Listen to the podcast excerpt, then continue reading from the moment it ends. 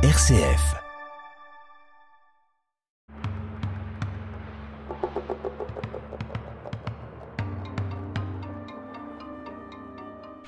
Bienvenue chers amis dans le Boss protestant où l'Église protestante unie d'Orléans vous invite cette année à une série d'émissions sur le thème des animaux dans la Bible. Et pour évoquer ce sujet, les références sont nombreuses. De la première page de la Genèse à la dernière page de l'Apocalypse, les animaux en effet sont présents dans le récit biblique il joue souvent un rôle de premier plan. Pensez aux poissons qui avalent Jonas, aux grenouilles qui, sur ordre de Moïse, envahissent le pays d'Égypte, aux béliers que sacrifie Abraham à la place de son fils Isaac, ou à l'annonce sur lequel Jésus s'assied pour entrer à Jérusalem. Cette semaine, c'est du chien que nous parlons, le chien tel qu'il apparaît dans une parabole que raconte Jésus aux pharisiens, la parabole du riche et de Lazare. Et c'est avec Agnès Lefranc, pasteur de l'Église protestante unie d'Orléans, que nous découvrons cette parabole. Agnès, bonjour. Bonjour Frédéric. Il me semble que les chiens dans la Bible n'ont pas bonne presse. Oui, vous avez raison. Euh, il faut dire, quand même, il faut replacer dans le contexte. En Orient, il n'y a pas de chiens domestiques. Hein. On emploie les chiens surtout pour la chasse ou bien pour garder les troupeaux. Et le chien est très souvent à l'état sauvage. Et du coup, il se nourrit de déchets, voire même de charognes parfois. Et donc, il est considéré aussi euh, comme un animal méprisable à cause de ça, mais aussi à cause de sa servilité supposée. Hein. Et souvent dans la Bible, le symbole, il est le symbole de l'homme abject, de l'homme vil, de l'homme corrompu qu'on traite de chien. Les Juifs traitent d'ailleurs euh, allègrement les païens de chiens, et les premiers chrétiens désignent aussi comme chiens ceux qui refusent le message évangélique. C'est donc très négatif. Et dans cette parabole du riche et de Lazare, eh bien, la mention des chiens dans la parabole sert à décrire la situation initiale avec deux personnages principaux, le riche d'une part, qui est habillé de manière somptueuse, et le pauvre d'autre part, qui est couvert d'ulcères. Et les chiens, je suppose, sont du côté du pauvre. Oui, tout à fait. Écoutez plutôt comment la parabole commence. Je vous lis le début. Il y avait un homme riche qui s'habillait de pourpre et de linge fin, et qui faisait chaque jour de brillants festins. Un pauvre, du nom de Lazare, gisait, couvert d'ulcères, au porche de sa demeure. Il aurait bien voulu se rassasier de ce qui tombait de la table du riche. Mais c'était plutôt les chiens qui venaient lécher ses ulcères. Effectivement, le contraste entre les deux personnages euh, est assez manifeste. Oui, et ce qui est frappant, c'est qu'il n'y a en fait entre eux aucune communication. Le riche fait de brillants festins chez lui, et le pauvre, au porche de la demeure, ne peut pas entrer à l'intérieur. Il est condamné à se nourrir des effluves, des odeurs de nourriture qui sortent de la maison. Et si ça se trouve, le riche n'a même pas remarqué qu'il y avait un pauvre à la porte de sa demeure. Oui, c'est même presque certain. En fait, euh, il n'a pas vu Lazare. Pour lui, Lazare est transparent, un peu comme le sont aujourd'hui euh, beaucoup d'hommes et de femmes qui sont dans la misère et que personne ne voit. Et vous disiez, Agnès, que la parabole s'adresse aux pharisiens. Oui, et c'est certainement en pensant à eux que Jésus raconte cette histoire. Il faut dire qu'il vient de, de dire dans son enseignement des choses assez radicales hein, sur l'argent et sur la richesse. D'ailleurs, Luc aime bien ce thème de la richesse et il traite les riches avec beaucoup de sévérité. Voilà ce que dit Jésus aucun domestique ne peut servir deux maîtres, ou bien il haïra l'un et aimera l'autre, ou bien il s'attachera à l'un et méprisera l'autre. Vous ne pouvez servir Dieu et l'argent. J'imagine que ça ne plaît pas beaucoup aux pharisiens. Non, certainement pas. Et le texte poursuit d'ailleurs avec ces mots Les pharisiens, qui aimaient l'argent, écoutaient tout cela, et ils ricanaient à son sujet. C'est donc pour les faire réfléchir, pour essayer de les sortir de cette impasse que Jésus raconte la parabole. Oui, c'est peut-être aussi pour cela d'ailleurs que le riche n'a pas de nom, pour que ceux qui écoutent Jésus puissent s'identifier à lui. Par contre, le pauvre, lui, a un nom. C'est assez paradoxal, non?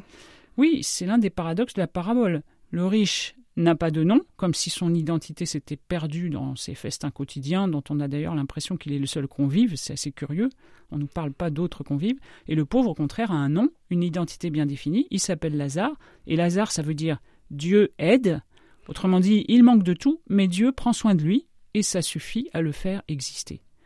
Finalement, les chiens font preuve d'un certain discernement en s'intéressant à Lazare plus qu'aux riches. Oui, on peut dire ça. Ils font preuve, en tout cas, d'une certaine sollicitude à l'égard de Lazare. Eux, au moins, ils prêtent attention à lui.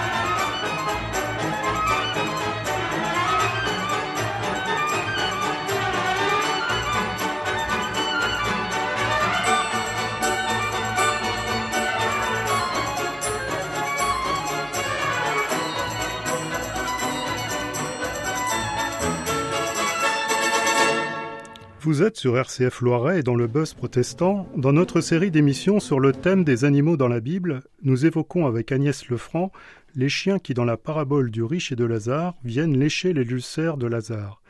Nous avons évoqué, Agnès, les circonstances dans lesquelles Jésus raconte cette parabole et la description presque caricaturale du pauvre et du riche au début de la parabole. Et comment continue le récit? Eh bien, euh, de manière un peu étonnante, les deux personnages meurent. Et il faut dire que face à la mort, nous sommes tous égaux. Il n'y a plus ni riches ni pauvres. Mais ce qui est assez frappant, c'est que leur mort n'est pas décrite de la même manière. Comment cela? Eh bien, on nous dit le pauvre mourut et fut emporté par les anges aux côtés d'Abraham. Le riche mourut aussi et fut enterré. En effet, c'est assez saisissant. Mais que vient faire Abraham dans cette histoire? Bien, Abraham, c'est quand même un personnage essentiel dans l'histoire du salut. Et Lazare, à sa mort, est donc entouré. Et il est entouré de la plus belle des manières, puisque c'est Abraham lui-même qui prend soin de lui. Et le riche, au contraire, est seul dans la mort. C'est un vrai retournement de situation. Oui, et le retournement se confirme d'ailleurs dans la suite du récit, puisqu'on nous dit Au séjour des morts, comme il était à la torture, le riche leva les yeux et vit de loin Abraham avec Lazare à ses côtés.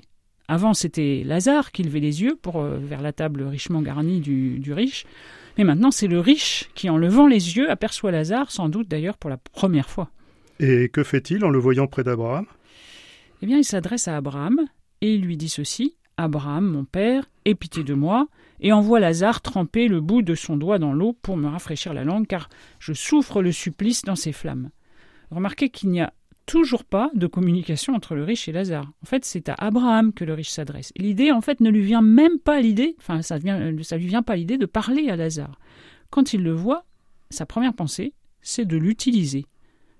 Ce qu'il demande, c'est ce qu'il aurait pu faire pour Lazare lorsqu'il était encore en vie et qu'il n'a pas fait. Exactement. Et que répond Abraham? Eh bien, Abraham, il refuse d'accéder à la demande du riche. Et il lui dit quelque chose qui est assez surprenant. Il lui dit Entre vous et nous, il a été disposé un grand abîme pour que ceux qui voudraient passer d'ici chez vous ne le puissent pas, et que de là non plus, on ne traverse pas chez nous. C'est quand même cruel. Oui, c'est vrai que c'est assez dur, hein. Mais ce que je remarque, c'est qu'Abraham lui-même ne peut rien, en fait, à ce gouffre qui empêche tout contact. Alors on peut se poser la question, qui a disposé cet abîme? Est-ce que c'est Dieu? Il y a une espèce de passif, là, on ne sait pas de, trop, de qui il s'agit. Moi, j'ai plutôt l'impression que l'abîme qui séparait le riche et Lazare sur terre, c'est comme concrétisé au séjour des morts. Et c'est pas sûr que Dieu lui-même y puisse quelque chose. Pourtant, le riche poursuit sa négociation avec Abraham, il n'est pas prêt à lâcher l'affaire. Oui, et cette seconde demande qu'il fait, à première vue, moins égoïste que la première. Il dit euh, Je te prie alors, Père, d'envoyer Lazare dans la maison de mon père, car j'ai cinq frères, qu'ils les avertissent pour qu'ils ne viennent pas eux aussi dans ce lieu de torture. Mais, une fois encore, le riche voudrait que Lazare soit à son service. En fait, pour lui, Lazare, ça n'est qu'un pion, un pion qu'on déplace à sa guise pour servir ses intérêts. Mais pourquoi ne s'adresse-t-il pas plutôt directement à Lazare? Vous avez raison. En fait, peut-être que s'il le faisait, la situation serait complètement transformée. Peut-être que l'abîme se comblerait. Peut-être que le séjour de, des morts se transformerait en jardin s'il cessait de, de refuser toute relation, s'il lui parlait à Lazare, s'il l'écoutait. Mais en fait, ça ne lui vient pas à l'esprit. Et je suppose qu'Abraham n'accède pas non plus à cette seconde demande du riche. Eh bien, il lui répond en lui disant, une phrase assez, assez lourde de sous-entendu, ils ont Moïse et les prophètes qui les écoutent. Au commencement de la relation à Dieu, vous savez, il y a ce commandement, écoute Israël, le Seigneur notre Dieu est le Seigneur un. Et nous savons qu'au commencement de toute relation, quelle qu'elle soit, il y a l'écoute.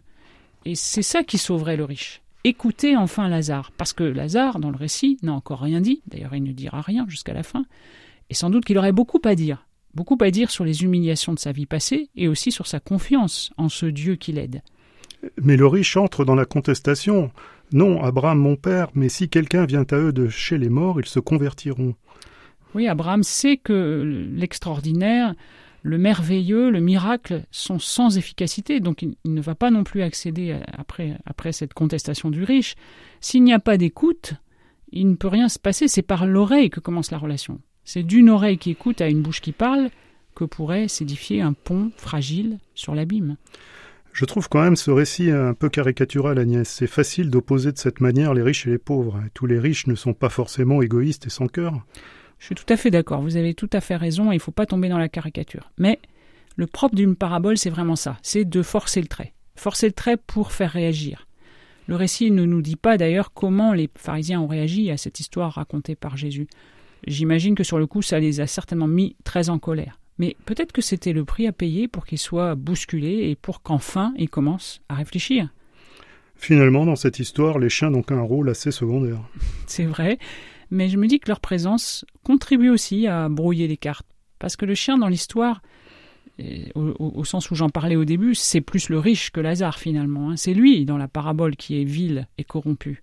Pourtant, les chiens, au début du récit, ils se tiennent aux côtés de Lazare.